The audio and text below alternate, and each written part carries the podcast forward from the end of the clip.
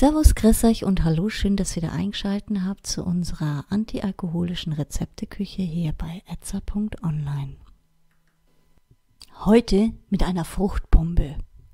Ihr benötigt hierfür 90 Milliliter Kirschsaft, 50 Milliliter Ananassaft, 30 Milliliter Zitronensaft, 20 Milliliter Kirschsirup und zu guter Letzt Eiswürfel. Kommen wir zur Zubereitung. Die Zutaten in einen Shaker geben, den Shaker ordentlich verschließen und kräftig schütteln.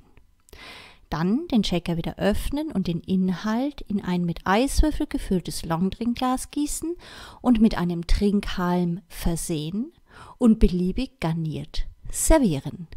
Fertig.